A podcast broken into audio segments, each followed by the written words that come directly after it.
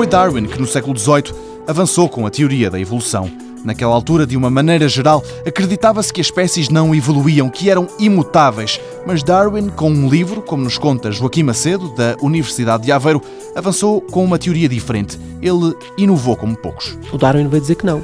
Publicou o seu livro A Teoria da Evolução por uh, Seleção Natural e veio dizer que as espécies que evoluíam, evoluíam por seleção natural, que os indivíduos que estivessem mais adaptados ao seu meio ambiente sobreviviam, reproduziam-se e deixavam à sua descendência esses caracteres biológicos que melhor uh, se adaptavam ao seu meio ambiente. E, portanto, havia umas espécies que estavam melhor adaptadas, sobreviviam, reproduziam, perduravam, e outras que não. E, portanto, o processo evolutivo era feito por seleção natural, tendo em conta os diferentes graus de adaptação dos indivíduos que poderiam levar à criação de novas espécies. Portanto, foi esse o, o momento radical das ciências biológicas quando alguém que diz que as espécies evoluem. Darwin a servir de exemplo de como a inovação pode passar apenas pela ciência mais fundamental, mais apontada para as universidades, uma teoria que ainda hoje é alvo de refinamentos, mas que sublinha o biólogo Joaquim Macedo